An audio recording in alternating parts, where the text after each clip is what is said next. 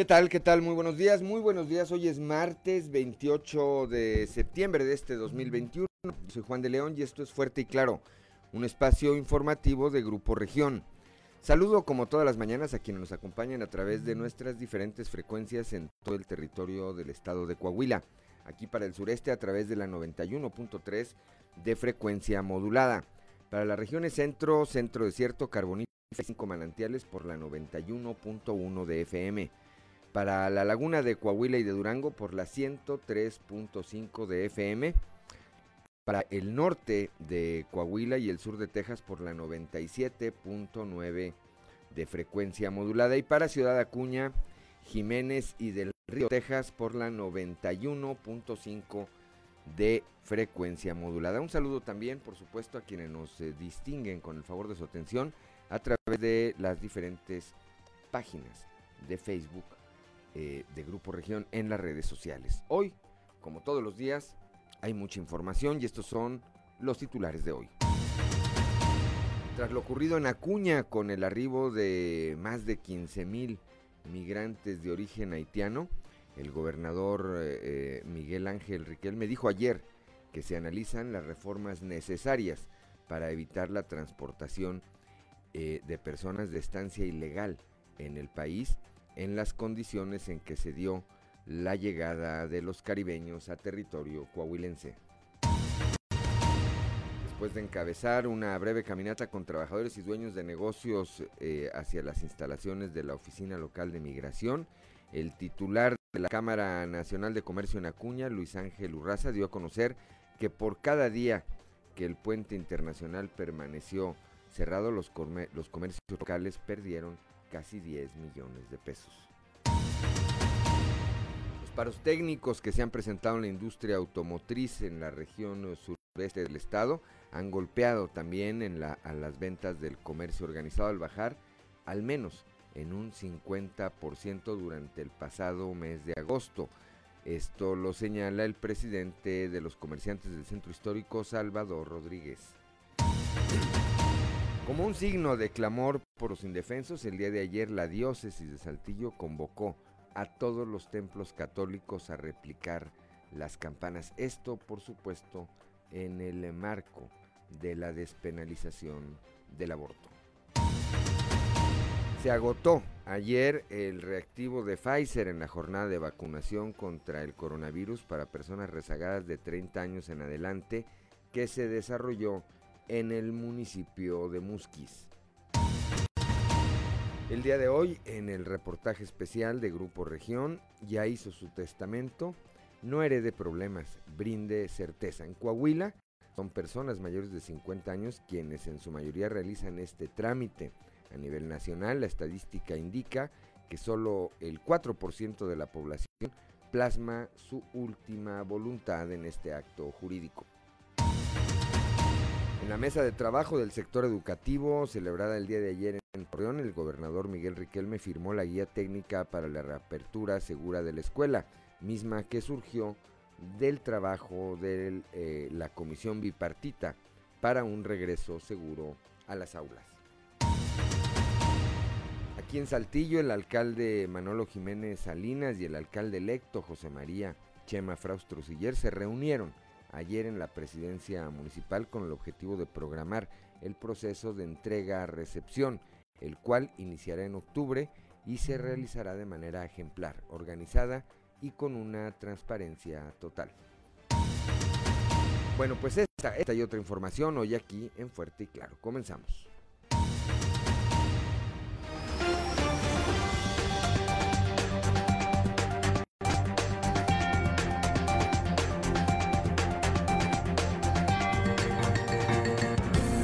Es Fuerte y Claro. Transmitiendo para todo Coahuila. Fuerte y Claro. Las noticias como son. Con Claudio Linda Morán y Juan de León.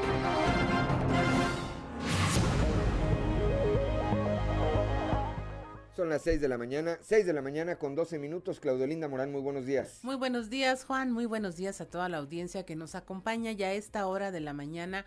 La temperatura en Saltillo 18 grados, en Monclova 22, Piedras Negras 24, Torreón 21 grados, General Cepeda 18, Arteaga 18, Ciudad Acuña 22, Musquis 21, San Juan de Sabinas 22 grados San Buenaventura y Cuatro Ciénegas 22 grados, Parras de la Fuente y Ramos Arispe con 18 grados centígrados. Pero si usted quiere conocer a detalle el pronóstico del tiempo, vamos con Angélica Acosta.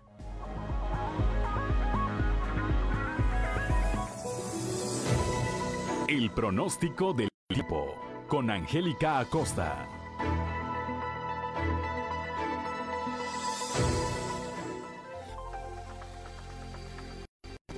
¿Cómo estás? Hola, hola, maravilloso martes. Mi nombre es Angélica Costa y estoy lista para darte la previsión meteorológica del día de hoy. Pon atención.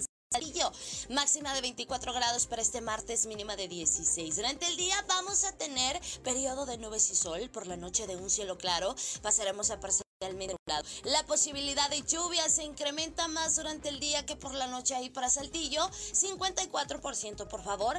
Toma tus precauciones, Saltillo. Vamos Vámonos hasta Morova, continúan las temperaturas cálidas, 35 grados como máxima para este martes, mínima de 22 durante el día.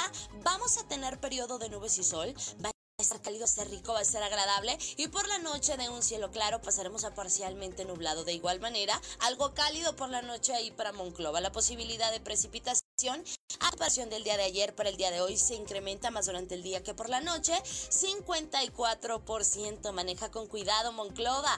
Vámonos hasta Torreón. Coahuila 34 grados como máxima para este martes, mínima de 22 durante el día, una buena cuota de sol, va a estar muy muy cálido y por la noche un cielo principalmente nubladito, de igual manera algo cálido por la noche. La posibilidad de lluvia, la posibilidad de precipitación ahí para Torreón es de 40%.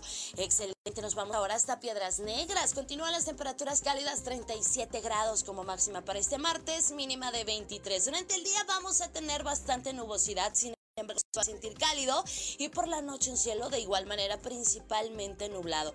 Atención Piedras Negras, elevada la posibilidad de precipitación tanto para el día como para la noche. Toma tus precauciones, maneja con muchísimo cuidado. 60% la posibilidad de chubasco ahí para Piedras Negras. Excelente, nos vamos ahora hasta Ciudad Acuña, Coahuila. Atención Ciudad Acuña, 37 grados como máxima para este martes, mínima de 23. Durante el día vamos a tener nubosidad variable, sin embargo se va a sentir muy cálido por la noche, un cielo principalmente nublado, de igual manera algo cálido por la noche y la posibilidad de precipitación se incrementa más durante el día que por la noche ahí para Ciudad Acuña, 51%. Toma tus precauciones, Ciudad Acuña. Vámonos ahora hasta la Sultana del Norte. Aquí con nuestros vecinos de Monterrey, Nuevo León, te comento, se espera también temperatura cálida, 35 grados como máxima mínima de 22 durante el día.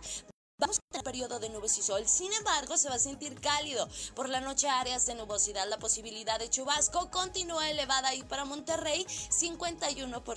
Toma tus precauciones. Amigos, ¿ya escucharon? Ahí están los detalles del clima. Cuídate mucho, maneja con cuidado y recuerda, hay que estarse lavando las manos con frecuencia con agua y con jabón. Muy buenos días. El pronóstico del tiempo con Angélica Acosta.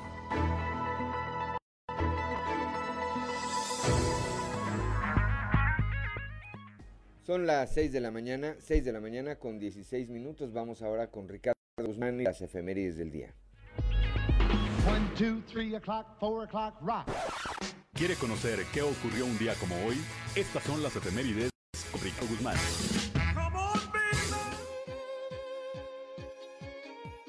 Un día como hoy, pero de 1810, con una losa en la espalda, el joven minero mexicano Juan José de los Reyes García, mejor conocido como el Pípila, ayudó a las fuerzas insurgentes de Miguel Hidalgo a tomar la alhóndiga de Granaditas en Guanajuato. También, el 28 de septiembre pero de 1895, murió el químico biólogo francés Louis Pasteur, creador de la bacteriología y la sueroterapia moderna. Además, descubrió la vacuna contra la rabia. Y un día como hoy, pero del 2019, a la edad de 71 años, murió en Miami, Florida, el cantante mexicano José José, el príncipe de la canción.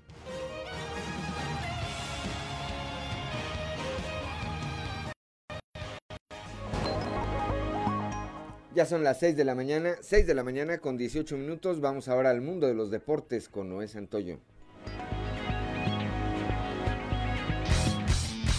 Su estadio con Noé Santoyo.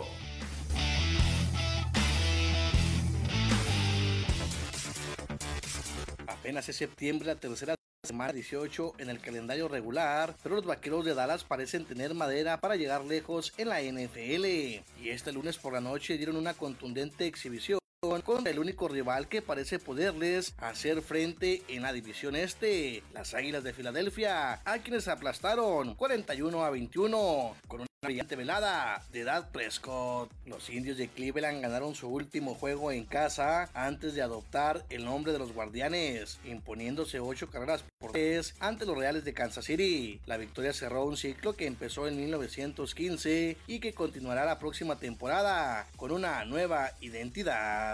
Eloy Jiménez conectó un jonrón de dos carreras y Grandal bateó un cuadrangular que dio inicio a un racimo de seis anotaciones en la cuarta entrada y los Medias Blancas de Chicago, campeones de la central de la Liga Americana, superaron ayer a los Tigres de Detroit, 8 carreras por 7. Los Rayos del Necaxa están estrenando director técnico y se trata de Pablo Guede. El estratega firmó un contrato con los Rayos por los siguientes dos años, aunque sabe que debe borrar lo hecho en Tijuana donde brilló, consciente de que su última experiencia en la Liga MX dirigiendo a los Cholos no fue la mejor, el entrenador Pablo Guede asegura que su llegada a Necaxa será una, una prueba para demostrar que está a la altura del fútbol mexicano. Precisamente el día de hoy, en la actividad de la jornada 11, Necaxa recibe a los Cholos de Tijuana, mientras que Mazatlán hará lo propio enfrentando a Juárez, Atlas a Puebla y Pachuca a las Águilas del la América. Mañana Atlético San Luis se mide a Tigres y Querétaro a Chivas. El próximo 3 de noviembre Cruz Azul se medirá a León y el 4 de noviembre Pumas a Santos Laguna.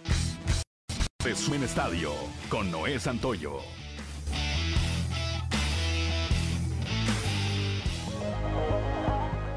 Seis de la mañana, 6 de la mañana con 20 minutos que no se le haga tarde. Estamos aquí en Fuerte y Claro. Son las 6 de la mañana, 6 de la mañana con 23 minutos. Claudio Linda Morán, la cotización peso dólar. Hoy martes 28 de septiembre, el tipo de cambio promedio del dólar en México es de 20 pesos con 6 centavos. A la compra 19 con 82. A la venta 20 pesos con 30 centavos. Gracias, vamos rápidamente ahora a un resumen de la información nacional. Blindan Bellas Artes previo a marchas por el aborto legal en México, aunque la capital del país fue de los primeros estados en despenalizarlo. A un día de esta celebración para el acceso al aborto legal y seguro se colocó protección alrededor de Bellas Artes y otros edificios emblemáticos de la Ciudad de México. En Sonora encuentran restos de cinco miembros de la comunidad yaqui asesinados, cinco más siguen desaparecidos. Las autoridades identificaron finalmente a cinco de las personas reportadas como desaparecidas el 14 de julio cuando se trasladaban de una comunidad a otra donde llevarían ganado para una uh, tradicional celebración. De acuerdo con la fiscal de Sonora, Claudia Indira Contreras Córdoba, los resultados del laboratorio y pruebas de ADN permitieron identificar a estas cinco de las personas desaparecidas. Cinco senadores dejan Morena, el PAN y PT para formar un nuevo grupo parlamentario el cual llamaron plural. Los integrantes de este grupo son Nancy de la Sierra y Alejandra eh, León Gastelum, quienes eran parte de la bancada del Partido del Trabajo, Gustavo Madero, que deja Acción Nacional, Germán Martínez, que deja Morena, y Emilio Álvarez y Casa, quien no pertenecía a ninguna bancada, pero que obtuvo la curul postulado por el Partido Acción Nacional. En Baja California cierran cinco escuelas por 22 alumnos contagiados por COVID. El gobierno de este estado reconoció los 22 casos de contagios entre alumnos de educación básica y el cierre temporal de cinco escuelas por este virus. Y finalmente asesinan a niño de nueve años en Xochimilco. La fiscalía abre una carpeta de investigación. Hay una menor de edad presuntamente relacionada con el caso que fue puesta a disposición de la Fiscalía de Justicia Penal para Adolescentes como parte de las indagatorias para esclarecer los hechos. El, el niño de nueve años habría sido asesinado con un arma blanca. Y hasta aquí la información nacional. 6 de la mañana, 6 de la mañana con 26 minutos. Gracias, Claudio Linda Morán. Vamos rápidamente a la portada del día de hoy de nuestro periódico Capital, que en su nota principal destaca esta declaración que hizo ayer el eh, gobernador Miguel Riquelme allá en Torreón respecto a lo ocurrido hace algunas eh, semanas en la frontera norte de nuestro estado, allá en Acuña, específicamente con la llegada de estos más de 15 mil ciudadanos de Haití en calidad de inmigrantes que buscaban ingresar a territorio norteamericano. Legislará Coahuila para evitar transporte ilegal de personas. También el día de hoy, más adelante vamos a presentar este reportaje y más adelante vamos a platicar además con Enrique Flores, quien está a, cargo de la dirección de notarías. Eh, ya hizo su testamento, no herede problemas, brinde, brinde certeza. Eh, el día de ayer decíamos, estuvo el gobernador Miguel Riquelme allá en eh, Torreón, ahí, entre otros asuntos, firmó la guía técnica para la, la reapertura segura de la escuela surgida del trabajo de la Comisión Bipartita para un regreso seguro a las aulas. También esta afectación que resiente ya el eh, comercio organizado de Saltillo por los paros técnicos de la industria automotriz, todo esto que se ha derivado de la falta de chips. Por otro lado, replican, replicaron ayer las campanas en Saltillo para rechazar el aborto. Más adelante estaremos también platicando acerca de este tema. Evalúa el Instituto Nacional Electoral agregar un distrito electoral federal más a Coahuila. Podría haber ocho distritos electorales. Eso evidentemente eh, pues llevaría a que hubiera un diputado federal más en el próximo proceso de esta naturaleza. El día de ayer se reunieron eh, los alcaldes en funciones y electo de Saltillo, Manolo Jiménez y Chema Fraustro, para acordar el inicio de la transición del gobierno, del gobierno municipal. 6 de la mañana, 6 de la mañana con 28 minutos, vamos rápidamente a nuestra columna en los pasillos.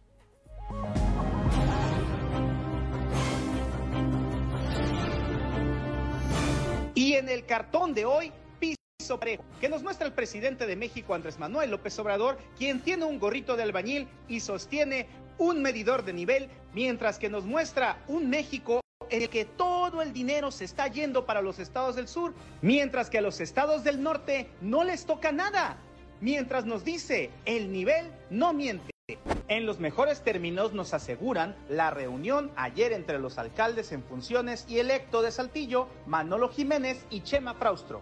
Tras este primer acercamiento formal, se espera que para el fin de semana se conozcan ya los nombres de quienes conformarán los equipos de entrega-recepción de parte de uno y otro de los alcaldes.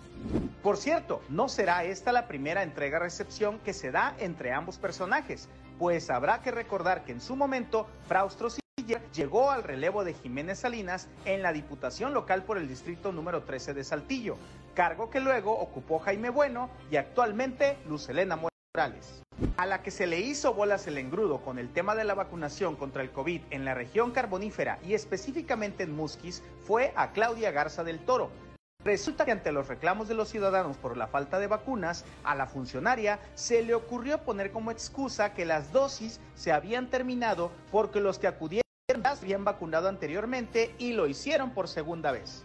Por supuesto que el argumento le fue rebatido de inmediato por ciudadanos que le cuestionaron que si así hubiera sido, ¿qué control tenía su gente para no haberse dado cuenta de la supuesta irregularidad? ¿Y los registros para qué servían entonces? Al que reportaron por las oficinas de la Conagua en Monterrey, Nuevo León, fue al alcalde electo de Frontera, Roberto Piña, dándole seguimiento a gestiones ante esta dependencia. Por cierto, al ministro le toca regresar esta semana a la Ciudad de México a seguir picando piedra ante otras instituciones, entre ellas el Instituto Mexicano del Seguro Social.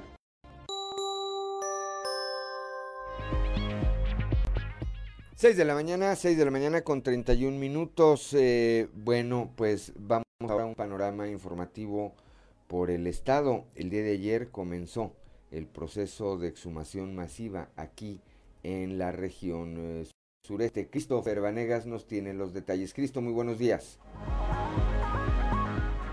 Hola, ¿qué tal? Muy buenos días, compañeros. Los saludo con mucho gusto a ustedes y a todos nuestros radios.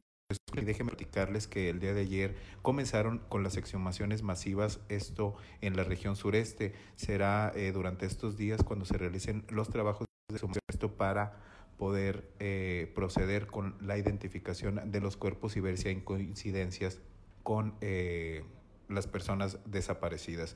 Al respecto hablamos con Yesca Garza Ramírez, la titular del Centro Regional de Identificación Humana, quien nos comenta. Proceso de exhumación con enfoque masivo que realizamos en el estado. Tenemos una expectativa de recuperar en este primer panteón un número mínimo de 254 individuos que presumimos se advierten de 149 eh, fosas. Es un eh, panteón que tiene un orden puntual, es un panteón eh, que ya con la experiencia que hemos tenido de los últimos de las últimas exhumaciones consideramos que va a ser un proceso igual de ordenado, un proceso rápido.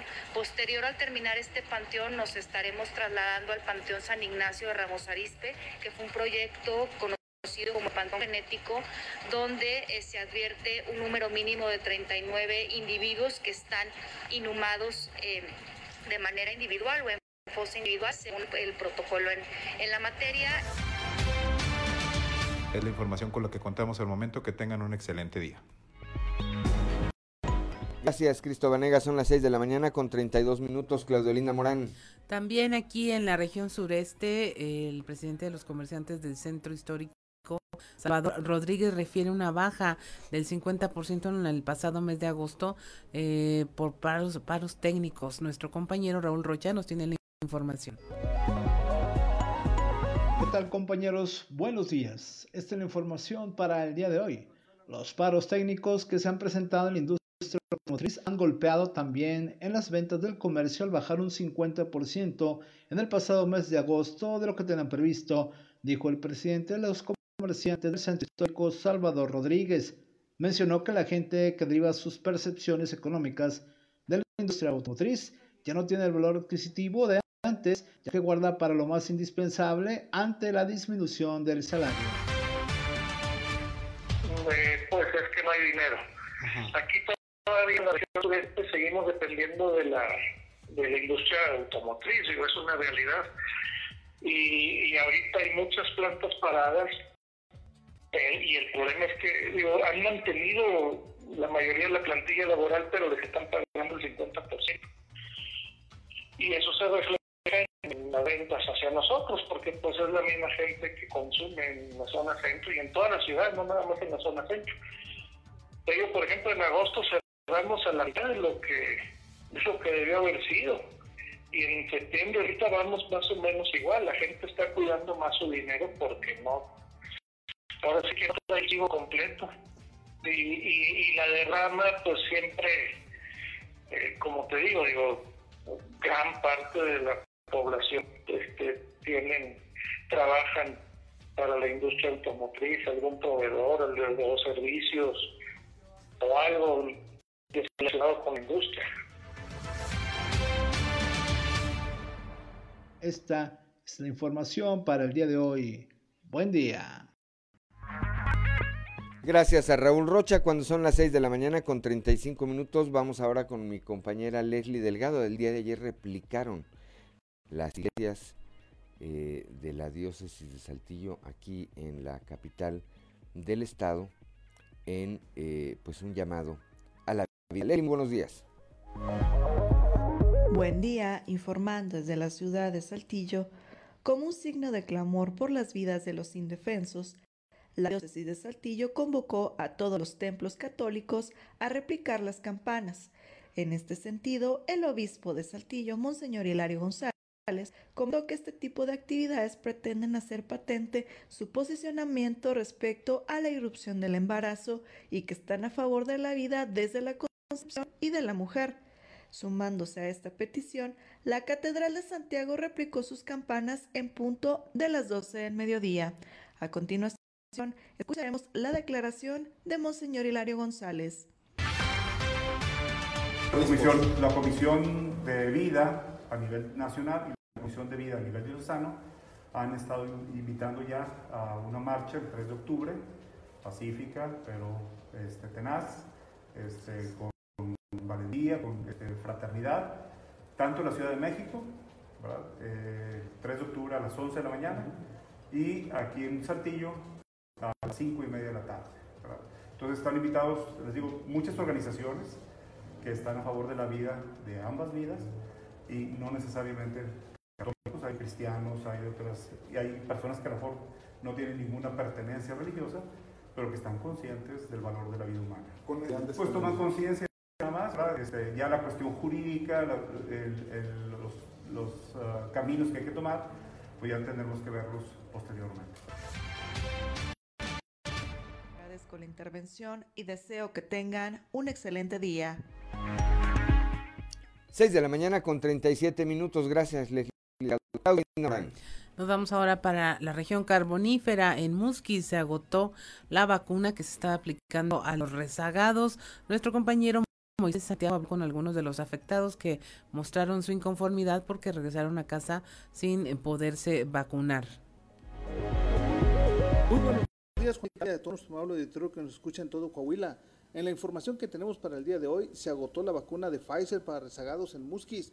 Así lo dio a conocer la señora Laura Herrero Amaya una vez que le informaron que ya no alcanzaría el reactivo.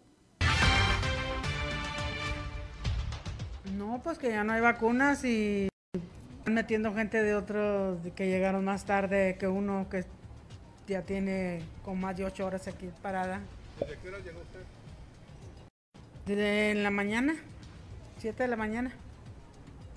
Y en este momento le dijeron que no Así nomás, nomás nos dijeron ya no hay vacunas. Se acabó. Y ahorita nos tienen esperando para que nos den un número y hasta la fecha todavía no sale. Y comer, que hasta la otra semana.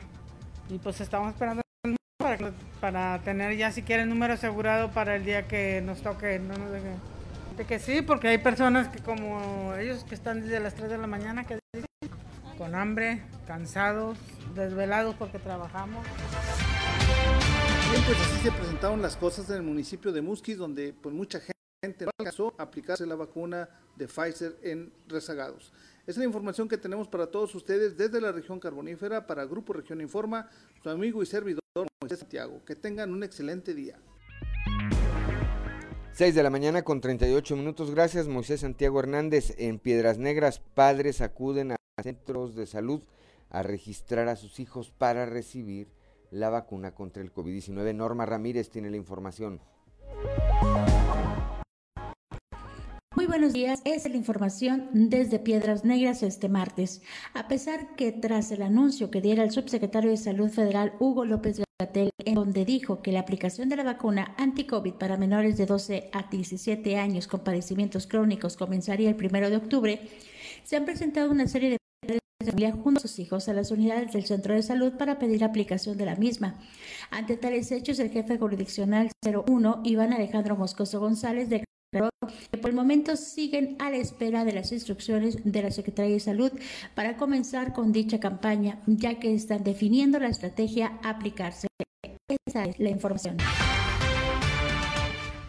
¿Pero se ha acercado gente a, los centros de salud o, aquí a la jurisdicción para solicitar eh, la aplicación de esta vacuna? Sí, hemos tenido ya el acercamiento de, de algunas personas en los centros de salud periféricos solicitando la aplicación de vacuna.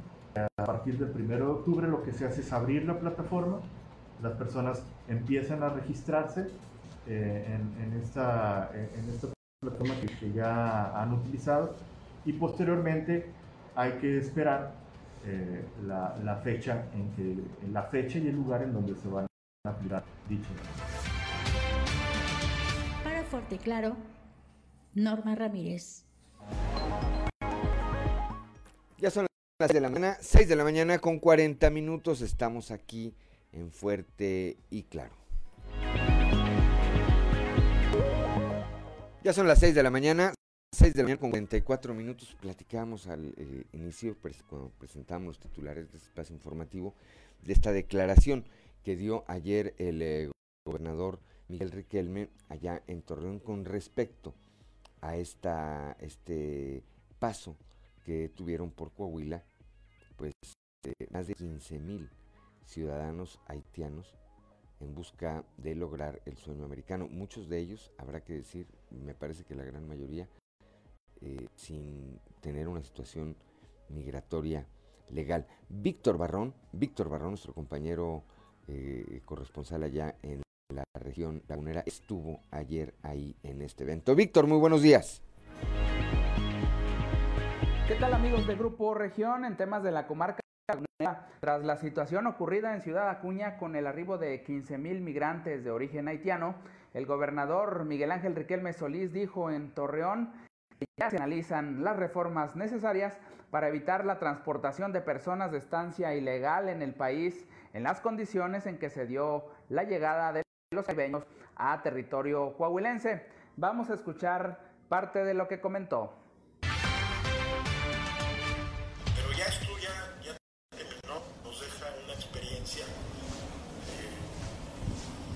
En relación también a nuestra legislación local. Este, he pedido al, al consejero jurídico, en coordinación con el fiscal, que estudien una modificación al Código Penal para quien traslade también migrantes y que no este, y que lo hagan en esa forma, porque todo el mundo ya desconocer a qué venía, pero pues fueron contratadas las líneas de transporte en específico para llegar por distintos puntos hacia, hacia la ciudad Acuña. Entonces nos deja mucha, nos deja mucha experiencia, la cual tenemos que este, endurecer nuestras reglas para nuestro marco, pues para evitar ese tipo de cosas. Coahuila tiene, tanto tiene un marco jurídico ejemplar en materia de derechos humanos, tiene un código penal y un código civil ejemplar para que se garantice el Estado de Derecho de todas y todos quienes viven aquí o invierten en... Esto es todo en la información. Desde La Laguna reportó Víctor Ron. Que tengan un día excelente. 6 de la mañana con 47 minutos. Gracias, Víctor Barrón. Claudio Lima. En la región centro continúa la, la, travesía de haitianos por la carretera 57. Ahora a pie, tanto adultos como niños están realizando este regreso al interior del estado y del país. Nuestra compañera Guadalupe Pérez nos tiene el reporte. Muy buenos días, saludos desde la región centro y es aquí donde se mantiene este fenómeno del paso de los migrantes de origen haitiano. Durante el fin de semana algunos conductores compartieron información al respecto señalaron que a orillas de la carretera se pudo apreciar algunas familias caminando hacia la zona norte, esto con miras de cumplir el llamado sueño americano.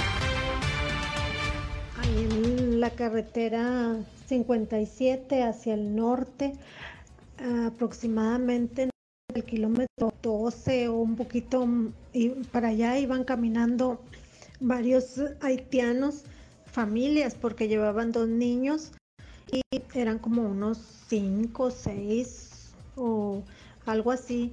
Este, ellos llevaban sus pertenencias, llevaban unas bolsas, unas mochilas y pues iban muy decididos caminando rápido sobre la carretera. Este, supongo que eran de los que aquí van en la ciudad y que ya se dirigen hacia el norte para llegar hacia la ciudad de Acuña. Saludos para Grupo Región Informa, Guadalupe Pérez. Ya son las 6 de la mañana, 6 de la mañana con 49 minutos desde Acuña. Desde Acuña tengo en la línea telefónica a mi compañero Ricardo Ramírez Guevara. Bueno, pues para platicarnos del saldo, del saldo que dejó esta, eh, este cierre del el puente internacional con los Estados Unidos. Ricardo, muy buenos días. ¿Qué tal? Muy buenos días, eh, Juan de León, amigos de Fuerte y Claro. Bueno, pues sí, prácticamente a unos días de que se repercutiera el, el cierre del eh, puente internacional y de que, bueno, pues los migrantes haitianos eh, pues fueran reubicados aquí en Ciudad Acuña, continúa el recuento de los daños. Y es que, bueno, pues el día de ayer platicábamos con el titular de la de la Cámara Nacional de Comercio en Ciudad Acuña, eh, Juan Ángel Urraza Dugay, quien eh, pues nos comentaba que pues solamente los comercios eh, locales dejaron de percibir cerca de 10 millones de pesos por cada día que permaneció cerrado el puente internacional. Si hacemos una cuenta, el puente internacional permaneció cerrado nueve días, más de 90 millones de pesos que dejaron de percibir los negocios locales. Nos hablaba que, bueno, pues es una de las pequeñas afectaciones.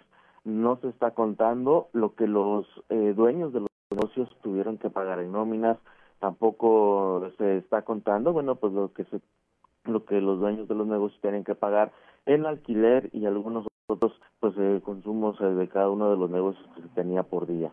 Eh, esto es solamente en el área comercial, eh, Juan León. Eh, también, bueno, pues comentarte, pues falta aún hacer el recuento de la industria maquiladora porque también a ellos se eh, pues tuvieron pérdidas desde el, el aumento en el consumo de combustibles para transportar sus mercancías hacia Paz, también como bueno la disminución que tuvieron en algunas exportaciones. Se llegaba a hablar en algún momento que bueno, que pues eh, también por día más o menos la industria maquiladora de Ciudad Acuña tenía pérdidas de cerca de 100 millones de pesos. Sin embargo, aún se están cuantificando esas pérdidas por el eh, cierre de un cruce tan importante como es el de Ciudad Acuña con el río Texas. Eh, pero pues escuchemos a Juan Ángel Urraza titular de la Canaco, que nos habla sobre esta problemática que se vivió en Ciudad Acuña y que bueno, pues afortunadamente ya ha pasado. Necesitamos que ellos también entiendan que están afectando a una comunidad que si bien somos respetuosos de sus derechos, somos respetuosos de lo que están haciendo, eh, entendemos eh, su migración, eh, deseamos que logren su objetivo y que le den mejor calidad de vida a sus hijos. También que ellos vean que también nosotros tenemos hijos, que también nosotros tenemos familia, que tenemos trabajo y tenemos que salir adelante día a día. Las pérdidas nada más de las personas que no cruzan hacia Acuña a comprar nuestros productos o, o a recibir algún servicio son alrededor de 10 millones de pesos al día. Esto sin contar nada de la industria maquiladora, de lo que el transporte está pagando por irse por Piedras Negras y tampoco está cuantificado aquí lo que nuestros negocios le pagamos a nuestros empleados y lo que los mismos dueños de los negocios gastan en Acuña, que esta semana pues no al no haber ingresos, pues no hay compras, entonces es una repercute en una bola de nieve gigantesca en un, en un daño económico. 6 de la mañana, 6 de la mañana con 52 minutos. Pues sí, estos nueve días eh, dejaron entre muchos otros, eh, entre muchos otros, estos eh, saldos, Ricardo, y bueno, pues eh, habrá que ver cómo, eh, este, por lo menos este sector, el del comercio organizado, puede eh, reponer o recuperarse de estas pérdidas por el cierre del puente internacional. así es, bueno, tienen la mira puesta en lo que es el Black Friday o el Viernes Negro en Estados Unidos. Sin embargo, pues sabemos aún están las restricciones de los cruces de las visas de turista o los viajes no esenciales hacia Estados Unidos. Eh, pero bueno, pues los comerciantes tienen eh, pues esta esperanza de que se logre retomar el, o que se repunte eh, pues el comercio aquí en Ciudad Acuña. Ahora pues esto nunca había pasado en la historia de Ciudad Acuña ni de las fronteras de México con Estados Unidos, por lo que bueno, pues era una es un hecho sin precedentes del cual pues apenas está con el recuento de los daños.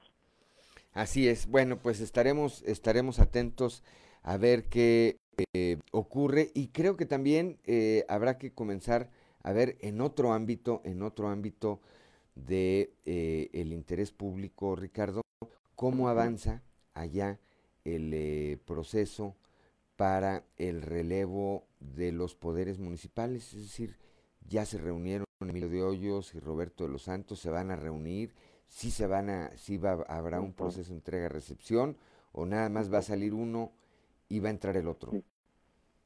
Así es, eh, bueno, pues eh, se ha estado hablando sobre la conformación de las eh, dos eh, de las dos comisiones de entrega-recepción. Se hablaba de que a partir del mes de octubre se iniciaba este proceso. Bueno, vamos a checarlo porque, eh, bueno, pues hasta el momento parecer solamente la administración del alcalde Roberto de los Santos ha iniciado a conformar esta comisión de entrega-recepción. Faltaría todavía las reuniones con la comisión que designe Emilio de Hoyos para este tema y pues vamos a estar al pendientes porque sí, ya pues prácticamente están eh, ya pues unos cuantos eh, meses de terminar la administración, bueno, tienen que entregar cuentas claras. Así es, tendrían que estar ya trabajando en eso. A lo mejor Emilio de ellos está esperando a ver qué le ordena Lenin Pérez Rivera. Gracias Ricardo, muy buenos días. Muy buenos días, excelente, pues ya martes desde acá de la frontera de Ciudad Acuña. Saludos, 6 de la mañana con 55 minutos, estamos en Fuerte y Claro. 6 de la mañana con 59 minutos, continuamos con la información. Ante el crecimiento poblacional del Estado, el INE evalúa adherir un distrito electoral federal en Coahuila, sin embargo, aún se analiza las acciones pertinentes para determinar si es necesario. Al respecto habló la consejera presidente del Instituto Electoral, Gabriela de León.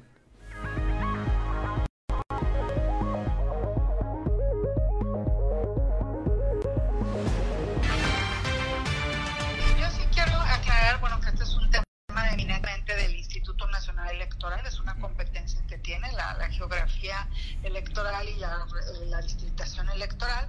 Y, y bueno, aquí esta redistribución pues eminentemente al censo, al censo de población y vivienda de 2020 que arroja eh, resultados acerca del crecimiento eh, de la población o de la movilidad de la población en el estado.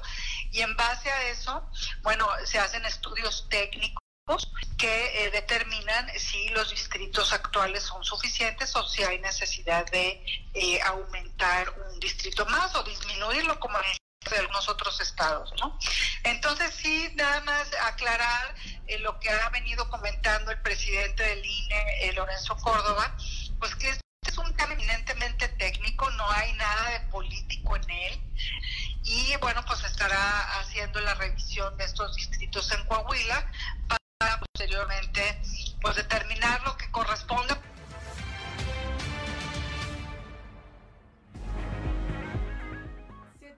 7 de la mañana con un minuto muere contribuyente en la presidencia municipal de Torreón. El hombre tenía 88 años de edad y murió mientras se encontraba en el tercer piso de la presidencia municipal eh, realizando algunos trámites. La información con nuestro compañero Víctor Barrón.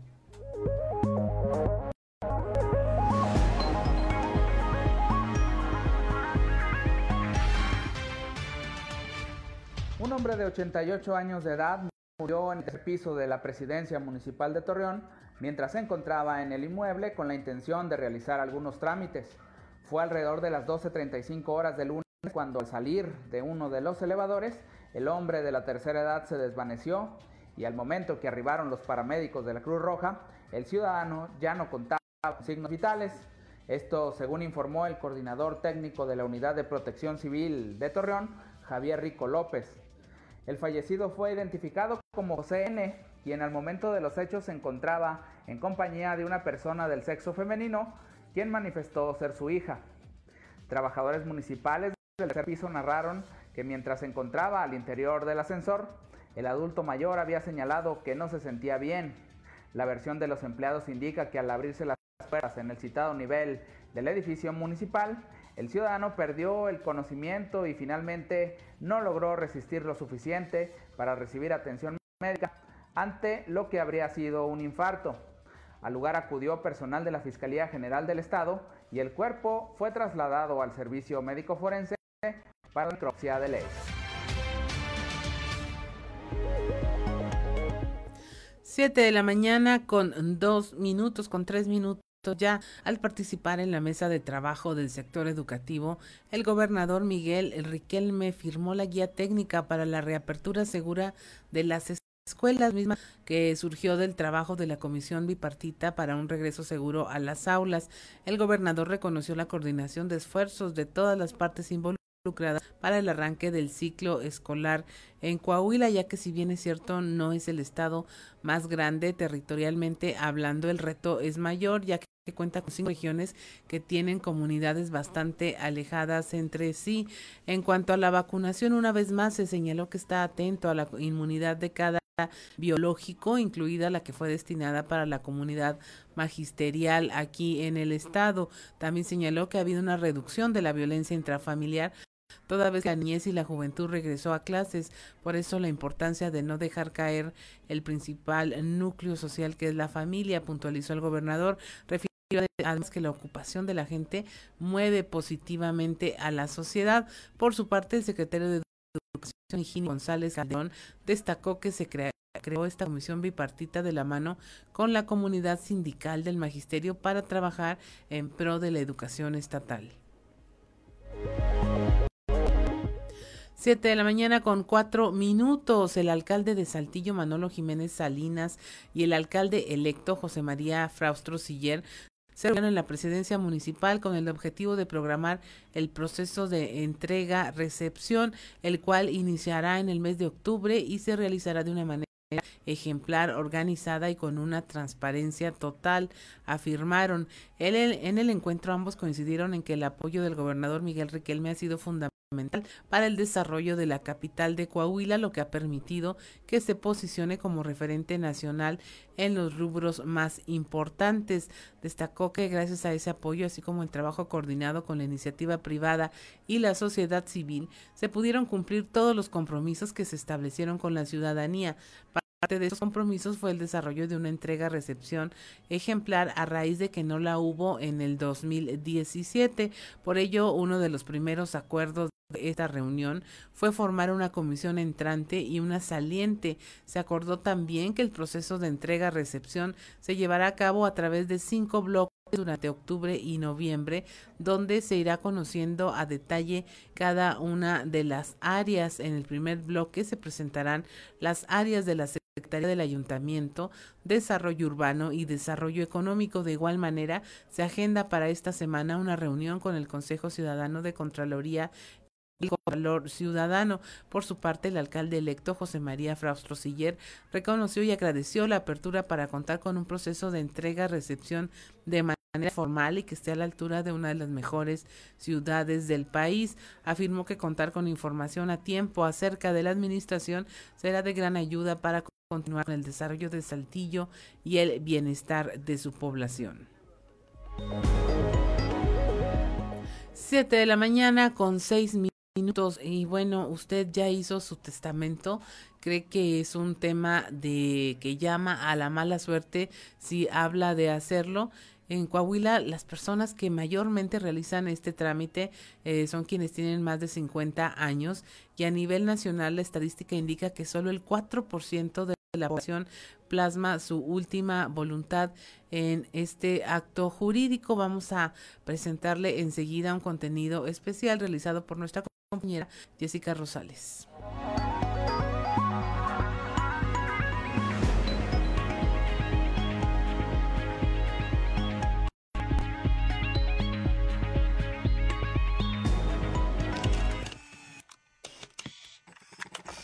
Sin importar la edad, muchas personas piensan que hacer su testamento es un mal augurio, pero la única consecuencia de retrasar este trámite es que la muerte lo alcance primero, y con ello, los problemas familiares.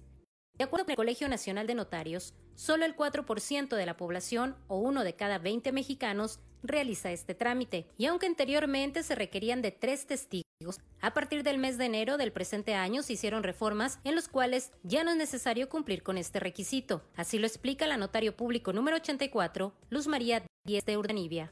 El año pasado tuve muchos más testamentos de los que hubiera tenido este año, entonces yo la gente sí se asustó un poco. Y mira que el año pasado era complicado porque necesitamos los tres testigos, entonces tenías cinco personas en la sala de, reunión de las notarías, porque eran los tres testigos, el testador y el notario, notario. Entonces era, decías, bueno, no puede haber reuniones y sana distancia y todo eso, pero sin embargo la gente se acercó más a hacer testamento que lo que me ha tocado a mí en lo personal este año. ¿Pero cuánto cuesta un testamento? El director de notarías, Enrique Flores Ruiz, nos habla de la campaña del mes de septiembre que brinda descuentos hasta de un 50%.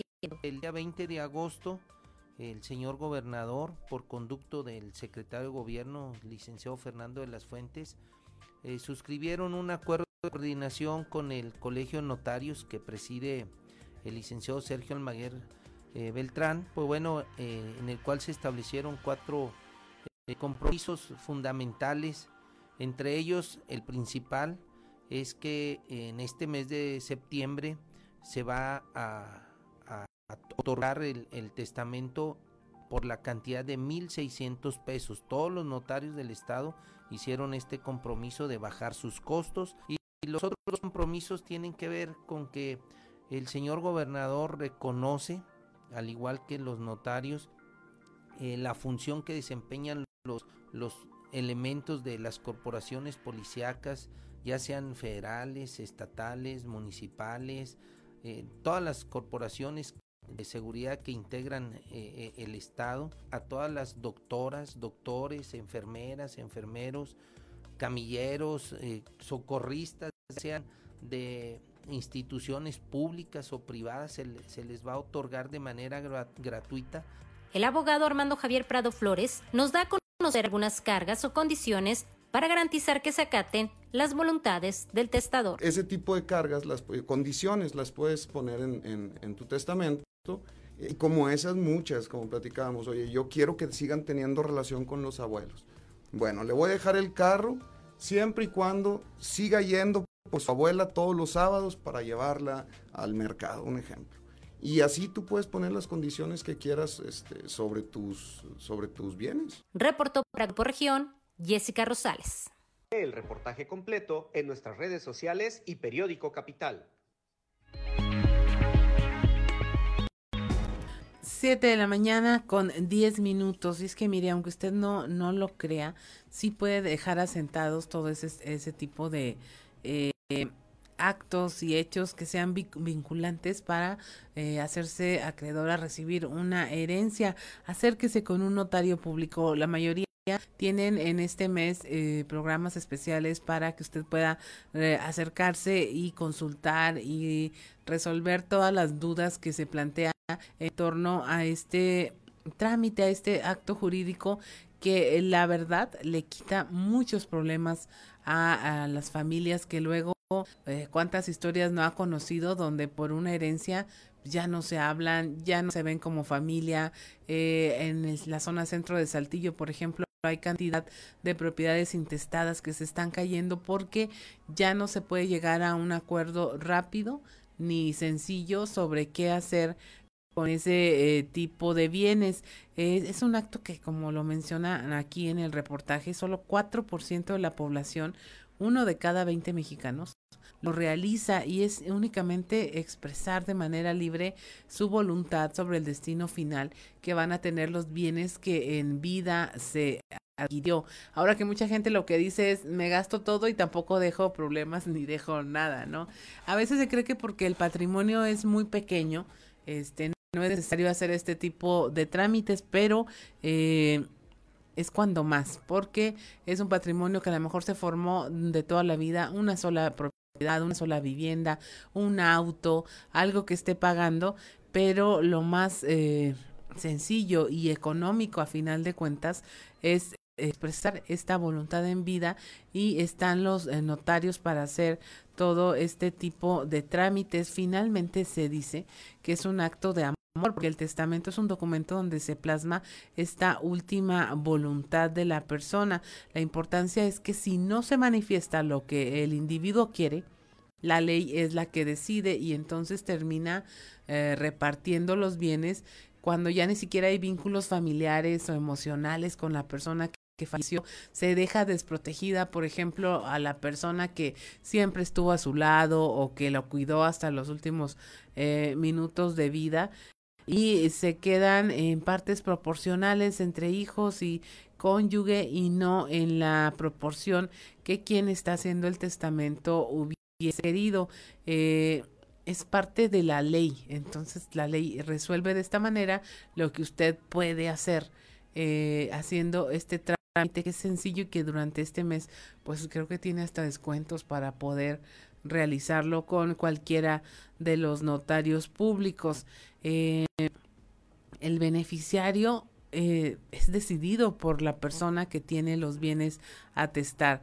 Puede ser desde una amistad, una institución de beneficencia o un familiar. Es una declaración de voluntad, de decir yo puedo hacer con mis bienes lo que yo quiera y entonces le puedo dejar eh, lo que yo tengo o construí a quien yo quiera en la proporción que se quiera. También existe la falsa creencia de que al no existir bienes inmuebles, pues no es necesario el trámite. Sin embargo, es importante señalar que quien accede a los recursos que se dejan, por ejemplo, eh, el típico es su, la tarjeta donde cobraba la pensión, la tarjeta donde cobraba un sueldo, este, ahí andan los familiares sacando el dinero después de que la persona falleció, porque es muy difícil eh, hacer el trámite para que eh, ir a informar a un banco que la persona falleció y entonces ahora a quién le toca ese dinero o cómo se solventan los gastos de un eh, funeral. Mire, como parte de las reformas a la ley del notariado que se realizaron en la entidad en enero de este año, en Coahuila ya no se requiere de tres testigos para hacer el testamento y resultará suficiente solo la voluntad expresa del testador. Eh, si la persona si hay sospecha de que está siendo presionado para hacer algún tipo de cesión de bienes eh, o obligada, sí van a solicitar estos testigos. También en el Congreso eh, del Estado a nivel local ya se legisla, por ejemplo, por las personas que eh, tienen alguna discapacidad visual, de que puedan hacer su testamento de forma verbal sin que haya contratiempos para que expresen su voluntad. Es posible realizar el testamento en cualquier estado de la República sin importar que los inmuebles o bienes se encuentren en otra. Incluso se pueden heredar bienes futuros e incluir a herederos no nacidos e hijos eh, que pudieran tener en el futuro. Son las 7 de la mañana con 15 minutos y es momento de irnos a Enclave de Fa. Enclave de Fa con Israel Navarro. Después de 16 años, Angela Merkel dice adiós al puesto de canciller, lo que marca el fin de una era no solo para Alemania, sino para la política internacional. Doña Angela fue discípula del icónico canciller Helmut Kohl, quien después de la caída del muro de Berlín y la reunificación alemana, integró al gabinete como ministra de la Mujer y la Juventud y posteriormente del Medio Ambiente. Por ahí del 2000 se convirtió en líder de la Unión Demócrata Cristiana, uno de los principales partidos de Alemania, y en el 2005 fue electa por primera vez la jefa del gobierno alemán, puesto que ha retenido hasta la fecha. Pero el domingo pasado el partido de Muti, como le apodan por su forma maternal de hablarle a sus interlocutores políticos, sufrió un fuerte revés. Pero antes de hablar de eso, déjenme desmenuzar un poco cómo funciona el gobierno alemán. Alemania es una república federativa con democracia parlamentaria, es decir, el pueblo vota para elegir a un parlamento federal llamado Bundestag y el Bundestag elige al canciller, que sería el candidato que encabeza la planilla del partido con más votos y por ende más escaños. El canciller a su vez forma al gobierno. Para ello debe hacer alianzas con los partidos de acuerdo a su fuerza política, a cambio de puestos en el gabinete. De esta manera todos los partidos podrían tener espacios en el gobierno, aunque no hayan ganado la elección. La serie danesa Borgen es un perfecto ejemplo de este sistema. Pero en la elección que acaba de pasar, Olaf Scholz, del Partido Socialdemócrata, vence estrechamente a Armin Laschet, el candidato de Angela Merkel, que durante la campaña fue percibido como un político sin carácter y una máquina de hacer pifias, cosa que contrasta con el carácter firme pero carismático de Angela. Scholz, el nuevo canciller, va a tener unos zapatos grandes que llenar, porque si hay algo que Merkel le enseñó al mundo es tener habilidades de negociación basadas en el diálogo y la construcción de alianzas en tiempos de crisis. Por ejemplo, la crisis global bancaria del 2008, la crisis del euro, la invasión de Rusia a Ucrania y por supuesto la pandemia del COVID-19. Su temple la ha llevado a ser reconocida como una de las mujeres más poderosas del mundo y un referente de la política internacional. Y en materia de política interna, su legado está marcado por la apertura a los inmigrantes, especialmente cuando los movimientos de extrema derecha y neonazis vuelven a cobrar fuerza. Sí, Angela es la voz de la cordura, dentro y fuera de Alemania. Por eso, a pesar de la derrota de su partido, ella pasará a la historia como un ejemplo de liderazgo y sensatez. Yo soy Israel Navarro, de acuerdo mi Twitter, arroba Navarro Israel. Nos escuchamos. A la próxima. En clave de FA, con Israel Navarro.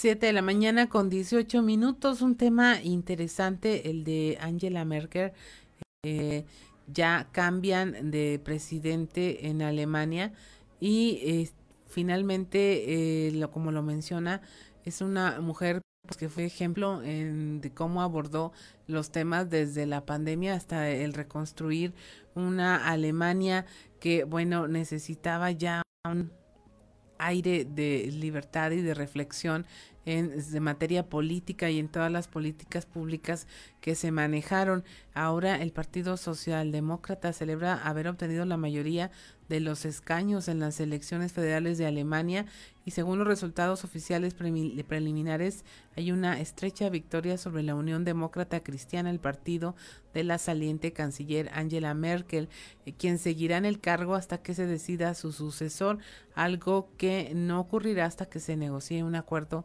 con la coalición. Sin embargo, ella ya sale. Eh, este tema, bueno, trajo un gran movimiento en Alemania y las reacciones pues están ya en todos los países donde eh, definitivamente llama la atención la influencia que tiene esta mujer y la transformación que dejó en un país como Alemania en donde son 16 años al cargo.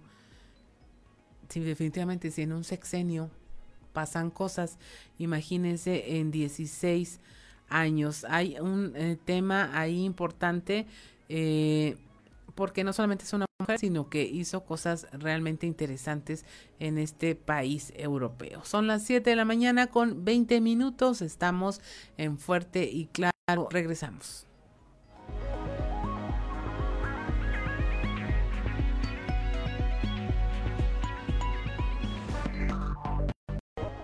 Ya son las 7 de la mañana, 7 de la mañana con 24 minutos, como todos los días ya está en la línea telefónica nuestro amigo periodista Antonio Zamora, allá desde la capital del acero. Toño, muy buenos días. Buenos días, Juan, buenos días a las personas que nos sintonizan a esta hora. Fíjate que a Altos Hornos de México le estaba yendo muy bien hasta el día de ayer, en que la producción era de 4.500 toneladas diarias hay que recordar que aquí lo mencionamos hace ya rato, Juan, eh, el hecho de que por lo pronto, mientras hay decisiones sobre lo que se va a hacer de Altos Hornos de México, pues quedaron en el sentido de que el, aspecto administrativo lo iba a manejar el grupo de, de, Julio Villarreal y la producción la iba a hacer pues el grupo de Alonso Encir Elizondo.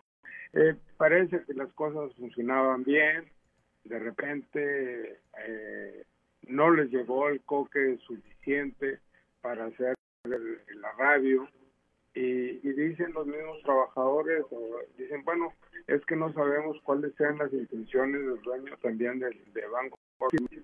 Eh, no, a lo mejor lo que quiere es tronar la empresa o que tenga menos producción para que de esa manera este, Alonso Ancira se la venda, que es la intención de Julio Villarreal y del propio presidente de la República, que Altos Hornos de México pase a poder del grupo de, Julio Villarreal.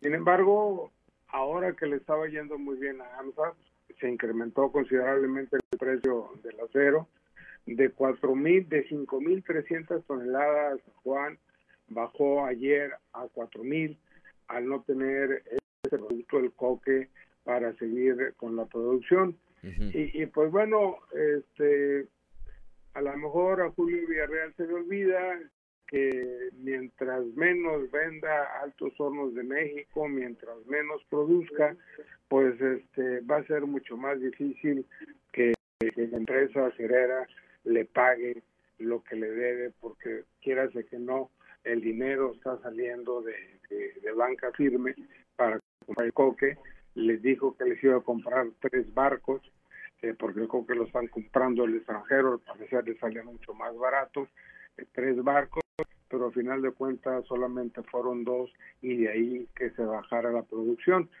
Se supone también que eh, ante la falta de coque, este les llegaría a mitad de octubre, cuando menos esa es la promesa después de que se puso el grito en el cielo, pues oye, si que nos ibas a ayudar y no lo estás haciendo, pues cómo vamos a, vender el acero para pagarte, Juan. Es que es una, una cuestión tan complicada. Mira, si la, si la empresa gana poco o no gana, pues de dónde saca para pagar. Así es. Pero si gana mucho, pues también, y creo que esa es una reacción normal, pues si te están comprando o te están obligando a vender un negocio que era, pues estaba en una etapa crítica y de repente se compone, pues ya no quieres vender, Toño. Sí, definitivamente, no, porque eso es lo que, lo que en Muclova se dice, lo que se dice en Saltillo, lo que se dice en muchos lados del país, de que si te está yendo bien, el precio del acero está elevado, pues no vendo. Sí, dices, ¿para qué, ¿para qué vendo mi negocio? Eh, y, y, así fue interpretado todo este tema eh, jurídico y de comunicados de un lado y de otro que se dieron eh, a partir pues de que debiera ya para este momento estar eh, o haberse traspasado ya el poder ahí en esta empresa eh, minero metalúrgica, pero pues lo cierto es que pasan los días, las semanas y los meses y la empresa sigue siendo ¿Sabes cuánto, de los mismos, ¿verdad? ¿Sabes cuánto quiere Alonso Antira por AMSA? No. Mil millones de dólares. Mil millones de dólares. Sí. Entonces, este, como que está en chino, ¿no? O sea, eh, estos pensaban que con los 250 millones de dólares que supuestamente, bueno, que le exigieron regresar, que no los ha regresado, dijeron, no, pues con eso lo convencemos de que nos venda la empresa y, la verdad es que no se ha dado eso todavía, Juan. No, pues repito, este... ¿Lo está yendo bien? Me parece una reacción eh, de lo más natural, ¿no? Nadie quiere vender su negocio cuando ve que le está yendo tan bien. Pues ahora sí que eh, mal haría, ¿verdad? Mal haría en... Eh, o sea, bien haría, bien haría en cumplir su palabra, pero mal haría como empresario en vender un negocio que de un día para otro, con todo este tema de los mercados internacionales, pues el precio del acero se fue, se fue a los cielos, ¿no? Así es. Juan, pues eh, si hay posibilidad mañana, yo creo que es menester platicar eh, mañana, sí, por supuesto, sobre lo que le, le, puede suceder o lo que le está sucediendo a la Universidad Autónoma de Coahuila con el anuncio del presupuesto de un incremento 3.7% solamente y, y, y, de lo que están sufriendo, lo que van a sufrir las universidades grandes como el IPN y la UNAM, perdón, ante la decisión de, del presidente de aumentarles el 0.3%. Así que agua con la educación. Eso y nada es lo mismo. Gracias, Toño. Mañana platicamos de ese y de muchos otros temas. Hasta mañana. Hasta mañana. Son las 7 de la mañana. 7 de la mañana con 31 minutos. Sí, eh, será importante platicar mañana. Platicar mañana eh, de este tema del eh, presupuesto para las universidades, eh, donde hay pues evidentemente un eh, desánimo de una gran parte de las instituciones públicas que no ven, que no ven pues cómo van a salir adelante. Si la Autónoma de Coahuila atraviesa por esas crisis, imagínense otras instituciones como la Antonio Narro, Claudia Auditorio, eh, pues la narro, eh, y lo digo con mucha tristeza, pero parecería destinada a desaparecer en, no mucho tiempo, al paso que vamos, al paso que vamos, yo no dudo que en algún momento digan, pues es mejor ya, ya. Habrá que ver, eh, está por terminarse de definir ya todo el tema del presupuesto, están peleando evidentemente los diputados federales porque sea un presupuesto más justo, con eh, un enfoque de mayor apoyo a los estados y a los municipios, pero pues de otra parte tienen una fuerza opositora en la Cámara que eh, pues no se deja. 7 de la mañana, 7 de la mañana con 32 minutos. Ya está con nosotros esta mañana Enrique Flores de la Dirección de Notarías del Gobierno del Estado. Enrique, muy buenos días. Buenos días, gusto saludarlos. Juan. Qué gusto saludarte. Olinda, buenos días. ¿Cómo estás, Enrique? Muy bien, gracias a Dios. Este, aquí, pues bueno, eh, con el apoyo de ustedes dando a conocer esta campaña que está por concluir. Ya habíamos estado anteriormente con ustedes, este, invitando al público para que este, se acerquen con su notario de confianza, con su notario pues más cercano a su domicilio para hacer este acto público que es el testamento. ¿Cómo ha funcionado, eh, eh, este Enrique? ¿Sí ha habido una respuesta? Es decir, sí, sí se está concientizando la población de que no hay como dejar las cosas, tener las cosas resueltas. Y es que, a ver, eh, hago rápidamente la acotación. Luego parece que cuando hacemos un testamento nos estamos preparando para trascender, para morir, y no necesariamente es así. No, bueno, este, nuestra legislación permite que el testamento lo pueda realizar persona capaz mayor de 14 años. Entonces no quiere decir que cuando uno hace su testamento a los 14, 15, 20, 30, 40, pues tenga que, eh, que fallecer, sino que únicamente, pues bueno, es realizar este acto jurídico que permite eh, tener todo en regla para cuando nosotros lleguemos a faltar, eh, disponer de nuestro patrimonio que son bienes muebles, bienes inmuebles, para cuando nosotros fallezcamos. Y pues bueno, respecto a la pregunta que me haces eh, de la respuesta de la gente, eh, en relación al año 2020 hemos tenido muy buena respuesta. en el 2020 tuvimos 5.650 testamentos, y ahorita vamos eh, superando la cifra de los 6.500 eh, testamentos. A nivel Estado. A nivel Estado, en los ocho distritos notariales que tenemos aquí en Coahuila. Y pues bueno, por lo que hace al mes de septiembre, eh, te comento que eh, el año pasado tuvimos 588 testamentos registrados acá en la dirección de notarías, solamente en el mes de septiembre. Y ahorita ya vamos cerca de los 650 testamentos pero eh, pues bueno, ahí nos pusimos una meta muy ambiciosa de, de llegar a los mil testamentos y, y, pues lo vamos a lograr. Yo, yo soy muy optimista en el sentido de que creo que sí lo vamos a, lograr con el apoyo de todos los medios de comunicación, así como el de ustedes. Claudelina. Eh, comentarle, licenciado, el tema de los testamentos siempre asusta a la gente y lo vemos que es algo como cultural, pero por ejemplo de cara a esa pandemia, yo creo que mucha gente hubiera querido poder expresar esta última voluntad y no pudo. Es una oportunidad de que lo hagan a través del testamento. ¿Cómo vencer ese miedo, no solo, no solo interior, emocional, a, morir, a llamar a la muerte, sino a creer que es un trámite engorroso, caro, tardado y en muchos sentidos que no vale la pena si nada más tengo una propiedad o tengo algo muy chiquito? Sí, bueno, eh, estamos en tiempos de crisis de salud. Eh, sin embargo, a mí me gustaría que más de, eh, de que la gente se asuste, que, que estamos eh, en riesgo, a mí me gustaría que la gente tuviera esa cultura de, de hacer testamento. Es un acto jurídico muy sencillo. Ahora, a partir del mes de enero, nuestro Código Civil ya establece como requisito únicamente que tú te acerques con tu notario, que el notario público eh, certifique que tú tienes la voluntad. Ya no es necesario los testigos. Antes se requerían tres testigos y andar llevando al compadre, a la comadre, al amigo. Pues bueno, ahora nada más es ir tú con tu notario, llevar tu identificación, tu acta de nacimiento, tu acta de matrimonio, los documentos básicos que todos tenemos en el folder, en el sobre, acudir con el notario y decir, bueno, todos estos bienes que yo tengo, ya sea un carro, una casa, un terreno, o si tienes una casa, el terreno, lo que tú tengas, eh, la idea es que heredes paz, tranquilidad, armonía, que tus seres queridos no se vayan a conflictuar para cuando tú fallezcas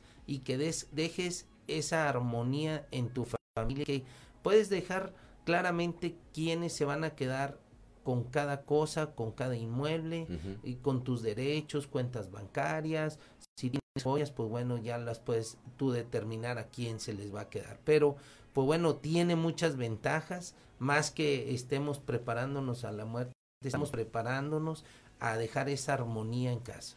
A no dar problemas. Mira, eh, Enrique, tú que eh, seguramente transitas, al igual que nosotros, mucho por el centro histórico de nuestra capital que es tan bonito, ¿cuántas propiedades no vemos que tienen años, años, años ahí, que están que están eh, en medio de una disputa jurídica y como no se resuelven, se van deteriorando. Yo no sé cuándo se resuelva, en, en, muchos casos, pues a lo mejor la propiedad ya no va ni siquiera a valer, Enrique.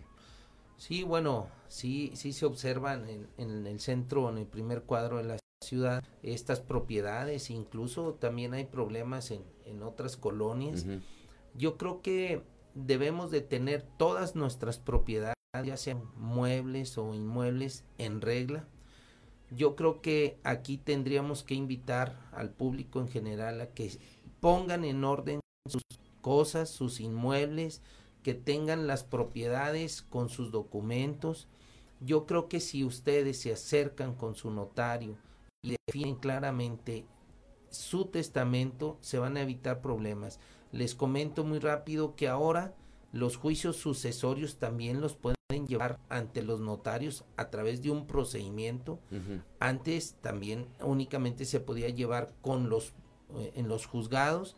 Ahora con los notarios públicos se pueden realizar estos procedimientos ya sea con testamento o sin testamento. Únicamente uno de los requisitos es que no existe un conflicto entre las partes y pues bueno, ya puedan disfrutar de esas herencias, de esos inmuebles que pues bueno, con el paso de, de la muerte una persona transmite a sus seres queridos. Así es. Son las 7 de la mañana con 39 minutos. En un minuto, Enrique, algo que quieras agregar, además de agradecerte, por supuesto, tu presencia aquí con nosotros esta mañana para platicar con el auditorio. Sí, bueno, pues agradecer yo también de parte del señor gobernador y el secretario de gobierno a todos los notarios del estado que se sumaron a esta campaña. Son 290 notarios que están en funciones y se sumaron a esta, a esta campaña donde se va a otorgar 1.600 pesos eh, por un testamento y gratis para los elementos de los cuerpos de seguridad, a todo el personal del sector salud y que cualquier duda o aclaración se comunican con nosotros al 844-432-4614. Bien, pues te apreciamos mucho esta, esta, esta plática, tu presencia, te repito, aquí esta mañana. Esto concluye ya el día último de septiembre. Así es, sí, el último de septiembre se concluye a los eh, personal de, de, salud se va a prorrogar por todo el tiempo que dure eh, la pandemia. La pandemia. Bueno, pues aproveche si usted no está en el salud, aproveche si usted está en el sector salud, de todas maneras aproveche antes de que, de que acabe este mes. 7 de la mañana con 40 minutos, estamos en Fuerte y Claro. Ya son las 7 de la mañana, 7 de la mañana con 45 minutos y como todos los martes ya está en la línea telefónica mi compañero y amigo Osiris el Terrible García. Osiris, muy buenos días. Buenos por allá, buenos días a la gente de la cabina de los escuchas. Aquí estamos ya, aquí estamos ya listos como siempre, Osiris. ¿Tú cómo estás? Ya, pues, sí, no, ya te vivos por allá este de viaje, del periplo del que hablábamos, ahora te fuiste tú. Ándale, exactamente, exactamente. Ya después de 10 años por fin se me concedió. Al fin, salir de vacaciones. ¿Cómo ves? No, ya, ya, hacía falta que, que, que te tomaras un respiro para, de, para lo que... De repente, ¿verdad? Para agarrar vuelo. Sí. Oye, de, de destacarse lo que lo que de lo que todos estamos hablando desde ayer la, la, la, transición que se está dando en la alcaldía de Saltillo entre Manolo Jiménez y Chema Fraustro, ¿no? Una, pues mira, lo que pasa es que tal vez lo contrastamos, o ya platicaba con un amigo, eh, lo contrastamos con, con la entrega-recepción que se hizo en la administración pasada entre Manolo y, el Hidro, eh, por decirlo menos ríspida, ¿verdad? por decir un adjetivo muy personal, infantil, de hecho. Este, Pero además incierta, Osiris, porque pues te dicen que te dejan algo y cuando ya ya llegas, pues no, y te dejé tantas patrullas y resulta que no están.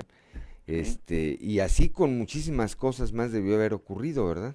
No, un, sin sentido en realidad, este, no, desde del inicio mal. eh. De hecho, hay, por ahí queda la memoria que en esta tipo de entrega-recepción que se hizo entre, entre Isidro y Manolo, se, se, se filtró que, que, que el hoy alcalde pretendía contratar una deuda del municipio antes de la llegada, como si hubiera sido, como si hubiera sido intencional esta filtración Ujú. de parte de la gente que trabajaba con Isidro, o como de regreso, este también, eh, bueno, después ya cuando llega eh, el alcalde a la, a la presidencia municipal, de lo que das tú detalles, o sea, de lo que das cuenta, este, pues la Fiscalía Anticorrupción estuvo investigando a- al, al del GIS este, durante meses. De hecho, lo inhabilitaron como para, para ocupar un cargo público durante tres meses a, a Isidro López. Por, precisamente de, de lo que se le acusaba, de hecho, era de peculado y de malversación de fondos, o sea, cosas bastante peligrosas y de fondo, este, delitos graves en, en- en la administración pública, ¿no? Había un, un chiste, es muy viejo, tú debes eh, recordarlo, y se refiere precisamente a, a este tipo de procesos que cuando el que llega le habla al que salió y le dice, oye, nomás me dejaste 300 pesos en, en la tesorería, dijo, pues no los vi, ¿Dónde estaban? porque si no, pues hasta con eso se hubiera cargado. Y, y me parece que ahora, tanto eh, Manolo Jiménez como Chema Fraustro, muy conscientes del momento y del, eh, del momento que viven y de- del momento que vivimos todos, pues optaron por lo más sano y por lo más adecuado, que es No, hacer una transición ordenada y transparente. No, totalmente. O sea, a final de cuentas, los beneficiados vamos a ser los saltillenses.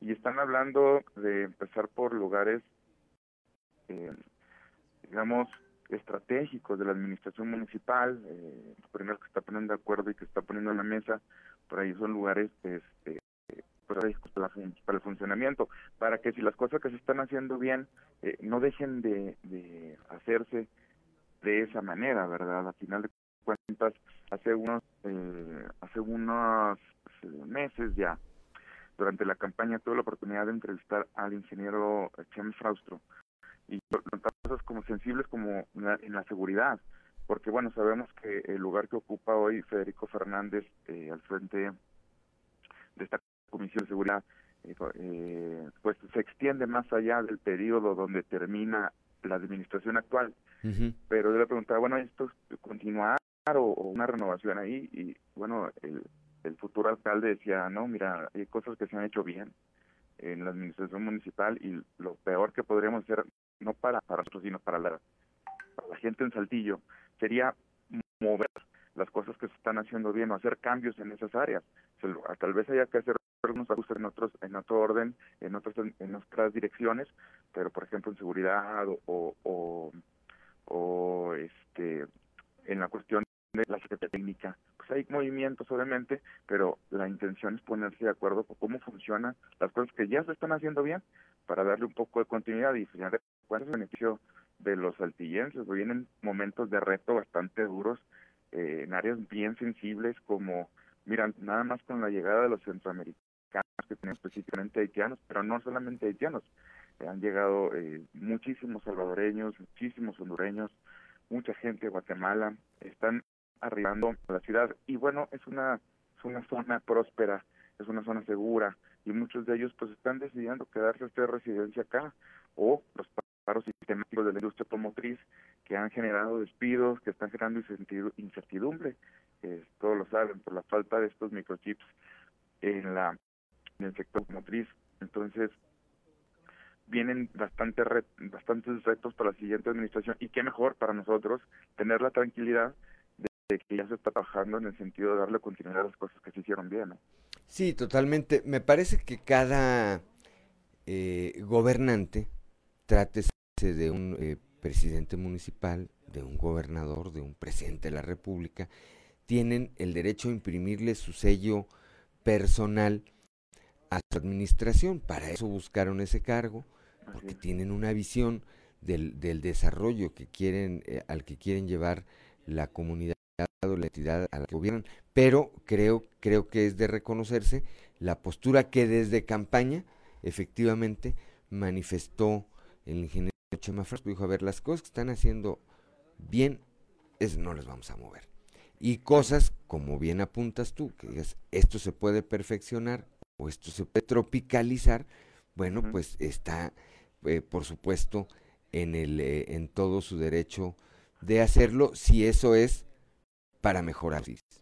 Sí, totalmente. También se manejan algunos nombres de funcionarios que repiten, ¿eh? gente como Andrés Garza, que está al frente de la Dirección de Desarrollo Urbano, que al parecer, bueno, tienen buenas referencias de él, que hizo las cosas bien y que es posible que tal vez no repitan la misma dirección, pero que sí se quede trabajando dentro de la de la misma, de la siguiente administración, gente que hizo por ahí las cosas bien. Yo creo que al final de cuentas, más allá de los beneficios que pudieran ser para Chema o para Manolo, este, pues los beneficios para la ciudadanía, que las cosas que se hagan bien tengan esa continuidad. Sí, al final del día es lo que lo que se busca, ¿no? Que a la ciudad que a la ciudad eh, le vaya bien. Me parece que para el fin de semana ya se estarán definiendo los nombres de eh, los eh, integrantes de cada uno de los equipos. Y no es muy difícil adivinar si no los nombres pues cuando menos los apellidos. Vamos a escuchar ahí Villarreal, Pimentel, Rodríguez, Hernández, Estradas, este y demás, es decir, pues los más cercanos y de más confianza de cada uno de estos eh, personajes, ¿verdad? Tanto de el alcalde en funciones, Manolo Jiménez, como de el alcalde electo Chema Fraustro, ¿verdad? Sí, y no nada más eso, también alguna alguna este, inclusión de gente que pertenecía a otros equipos que finalmente pues, le están viendo algunas virtudes, otras este, características ahí a favor de ellos que también están siendo o que van a ser incluidos en y sí podríamos decir muchos apellidos nombres y hasta dónde van pero qué sentido tiene este pues ya suena como especulación verdad así es. Bueno pues eh, tendremos que estar atentos a ver qué ocurre Osiris y nos vemos aquí guitarra en mano el próximo viernes si Dios quiere. Seguro vos para hacer desorden. Así es. Pásala bien Osiris excelente martes. Un abrazo. Gracias. 7 de la mañana con 54 minutos. A ver, leo un mensaje que nos envía a través de las redes sociales Andrés Ochoa Piña. Dice, Juan de León, para Lampazos Nuevo León, del domingo, ahora no se oye la transmisión desde la noche, ni las noticias de las 6 a.m. ¿A qué se debe? Un radio escucha, gracias. Andrés, le ofrecemos verificar a ver qué está ocurriendo. Le agradecemos, por supuesto, que nos escuchen allá en Lampazos, Nuevo León, le ofrecemos ver qué es lo que está ocurriendo. En tanto, pues por supuesto que le apreciamos que nos siga a través de las redes sociales. Vamos a preguntar hoy con el área técnica a ver qué está ocurriendo y cómo hay que subsanarlo para poder estar de nueva cuenta a través de la frecuencia modulada allá con ustedes en Lampazos, Nuevo León, a donde les mandamos un saludo. 7 de la mañana con 55 minutos. Ya nos vamos esta mañana, esta mañana de martes. Martes. Gracias, gracias por acompañarnos. Gracias a Ricardo Guzmán en la producción, a Ricardo López en los controles, a Ociel Reyes y a Cristian Rodríguez que hacen posible la transmisión de este espacio a través de las redes sociales, a mi compañera Claudia Olinda Morán, como siempre, por su acompañamiento, pero sobre todo a usted, que nos distingue con el favor de su atención. Lo esperamos el día de mañana a partir de las 6 y hasta las 8 de la mañana aquí en Fuerte y Claro, un espacio informativo Grupo Región bajo la dirección general de David Aguillón Rosales. Yo soy Juan de León y le deseo que tenga usted el mejor de los días.